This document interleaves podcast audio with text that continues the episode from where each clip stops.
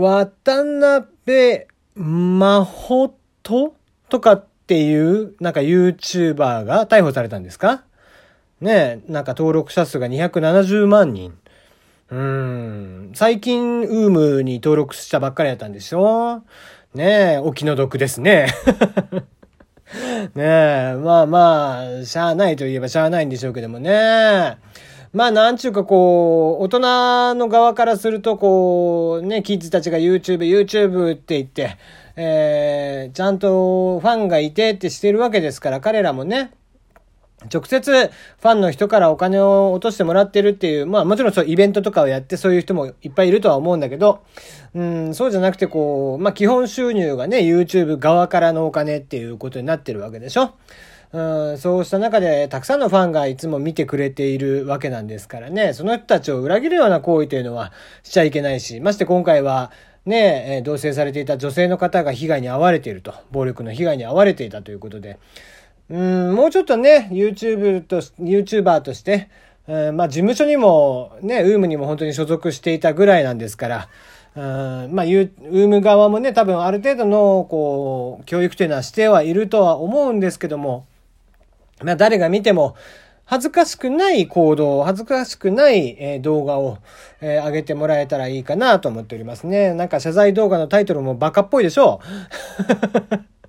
ねえ、あの、ちゃんとした言葉でね、えー、謝罪もした方がいいとは思うんですけども、まあもう上げちゃったもんは仕方ないんでね、えー、今後活動休止されるということなんですけども、まあどれぐらい反省されてね、戻ってくるかはわかりませんが、ぜひね、えー、大人が見ても、あ、この子の YouTube はためになるね、と、えー、思って、て見てられるぐらいの、えー、コンテンツ作りを、えー、してもらえたらいいんじゃないかなという、まあまあ、老害がね、えー、わーわー言っておりますよ。テリーのよもやますぎる部屋。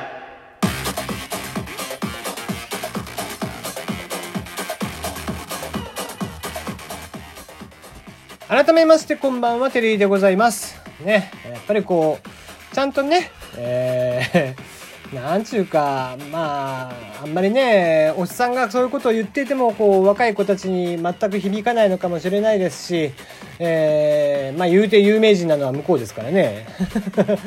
えー、この全く無名の側が言うのもなんですけども、やっぱりね、ほんと子供がもう今や、えー、将来何になりたいかって言ったら何位かには YouTube って、YouTuber ってなってしまっている現状があるわけですからね。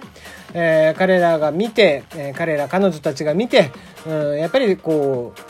憧れるに値する人であってほしいなというのは大人として思うところではございますね。はい。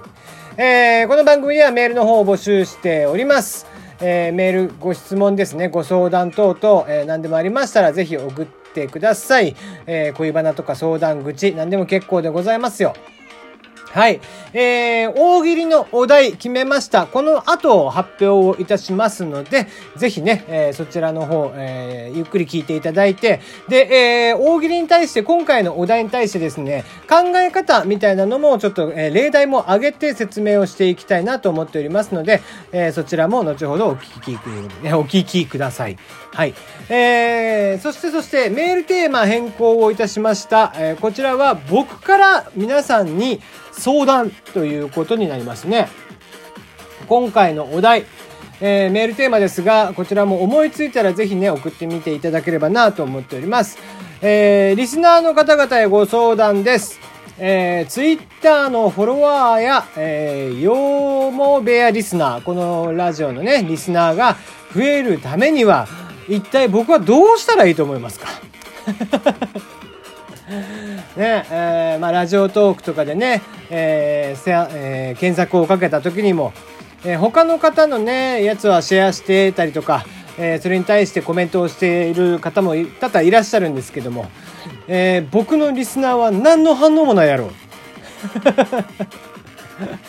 なのでね、まあこう、実際にどれぐらいの方が聞いてるかもよくわからないんですけども、もっとね、こう、そういうのもこう、フォロワーとか、ツイッターのフォロワーとか、えー、よも部屋のリスナーが増えたら、もっと変わってくるのかなと、えー、僕の見える、こう、風景というのもま、また変わってくるんじゃないかなという気もしているので、ぜひね、えー、一緒に考えていただければなと思っております。はい。えー、まあ、ボケていただいても全然結構なんでね、えー、リスナーへ相談、ツイッターのフォロワーやヨモベアリスナーが増えるにはどうしたらいいと思いますかこちらの方も募集しております。はい、えー、すべて宛先は一緒。プロフィール欄にありますメールはこちらから送っていただければなと思っております。専用のフォ,、えー、フォームを用意してお待ちしております。さて、えー、お待たせいたしました。今回の大喜利のお題。こちらを発表していきましょう。こちら、今回のお題です。えー、どうしよう。ジングル挟んでやりましょうか。じゃあ、ジングルです。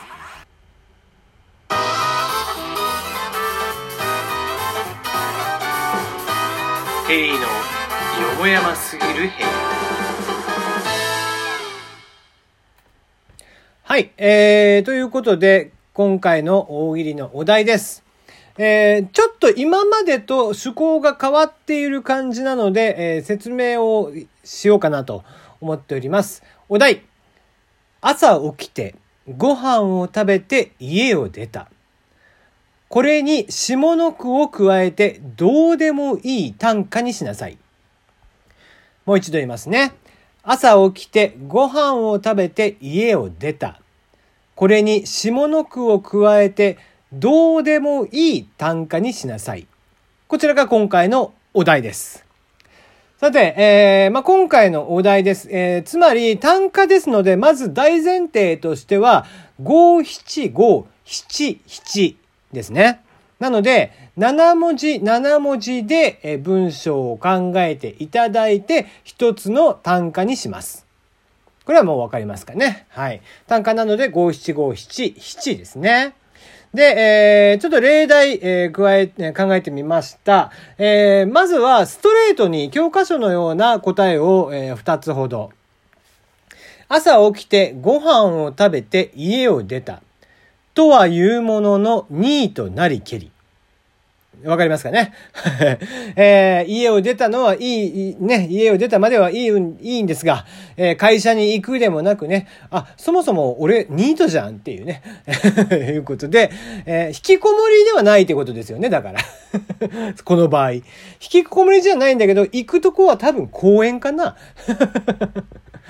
公園で、は、だから、鳩にね、あのー、パンあげてって。だから、だいぶ前の大喜利のお題の答えだよね。答えの人だよ、きっと。ね。そのままだから公園に行って っていうね、えー、話なんじゃないかなと思いますが。はい、えー、もう一つ、えー、考えてみました。朝起きてご飯を食べて家を出た。気がつけば我、ズボン忘れり。はい、えー、気がつけば我、ズボン忘れりということで、ね、朝起きてものすごい勢いでご飯を出て、あの、ご飯を食べて家を出たんでしょう。えー、ものすごいこう、だから地下鉄ぐらいまでガーッと走って行って、やっと電車乗ったなと思って、よく見たらなんか周りの人がクスクスクスクス笑っていて、何笑われてんだろうなと思ってパッと下見たら、ズボン忘れてんじゃんっていうね。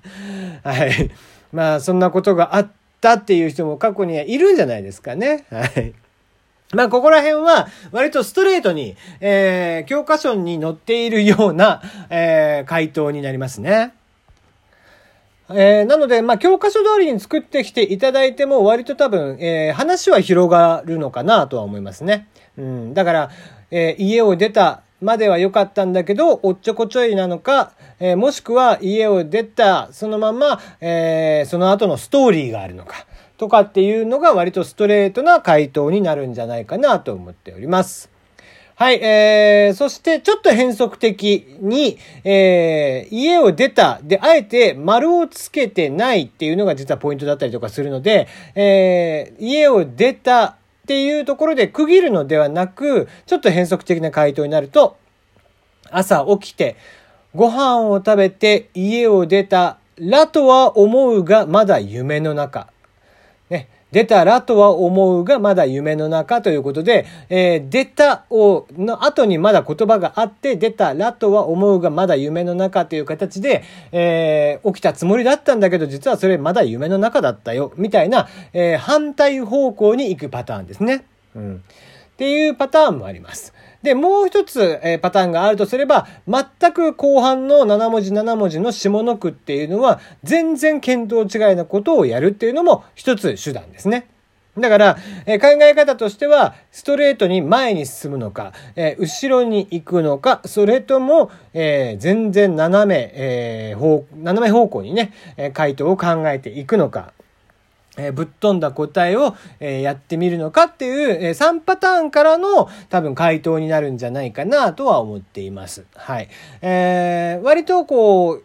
自分では、うん、まあそう、ちょっと小難しく捉えられちゃうかなとは思いがちなんですが、多分一回出ちゃうと、一回こう言葉が出てきてハマっちゃうと、2個3個って立て続けに出てくる問題になってるんじゃないかなとは思ってますんで、えー、ぜひね、1個だけとならず、えー、1通送った方は2通、3通と、どんどん送っていただければなと思っております。はい。えー、今日はね、この大喜利の説明というところで終わっていきたいなと思いますが、ぜひね、楽しみにしておきたいなと思っております。えー、回答は日曜日まで、えー、募集しましょうか。えー、木、明日木、金、土、日ですね。えー、日曜日の、え、夜9時を、えー、締め切りとして、日曜日の夜、えー、まあ、完全フリートーク会ということで、大喜利会にしたいなと思っておりますので、えー、楽しみに23日夜ですね。はい。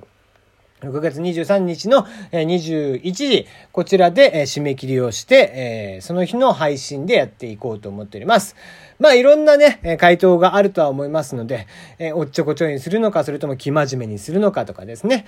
この主人公が一体どういう性格なのかなんかも含めて考えていただくと、回答も作りやすくなるかなと思っております。それではそれでは、今日のところはここまで。また明日お会いいたしましょう。